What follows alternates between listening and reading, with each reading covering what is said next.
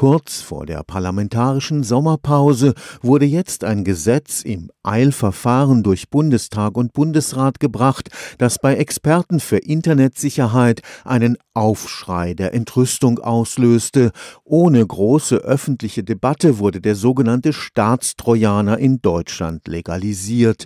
Künftig können die Strafverfolgungsbehörden schon beim Verdacht auf Betrug oder Steuerhinterziehung heimlich eine Spionagesoftware auf Handy oder Desktop-Computer aufspielen und damit die Kommunikation flächendeckend überwachen. Professor Jörn Müller-Quade leitet am Karlsruher Institut für Technologie eines von bundesweit drei Kompetenzzentren für IT-Sicherheit.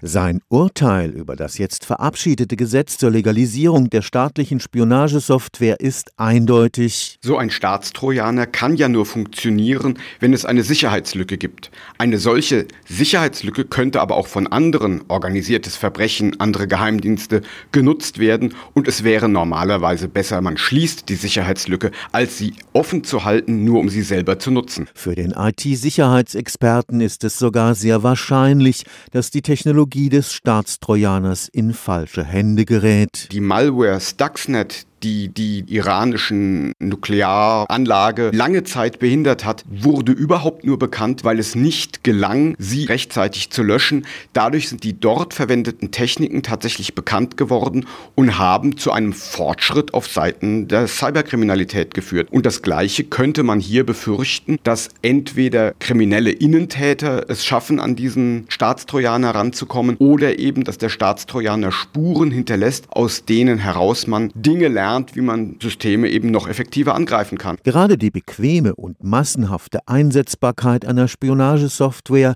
ist für Professor Müller-Quade ein gewichtiges Argument gegen ihre Legalisierung. Haussuchungen skalieren nicht. Wir können nicht morgen eine Million Haussuchungen machen. Wohingegen die Online-Durchsuchung mit Staatstrojanern, das skaliert durchaus und taugt prinzipiell leider auch für Massenüberwachung. Der Cybersecurity-Experte spricht sich auch gegen einen staatlichen Eingriff in die Verschlüsselung von Messenger-Diensten wie WhatsApp aus. Es wäre, glaube ich, sehr, sehr unklug, Verschlüsselung zu schwächen, die wir eben auch brauchen, um unsere Patente Patente, unsere Erfindungen vielleicht vor Industriespionage zu schützen. Ich glaube, in dem Moment, wo Verschlüsselung Hintertürchen hat, werden andere Geheimdienste, andere Länder diese Geheimtüren nützen, um uns eben da auszuspionieren. Und ich glaube, die sollte man nicht einbauen. Stefan Fuchs, Karlsruher Institut für Technologie.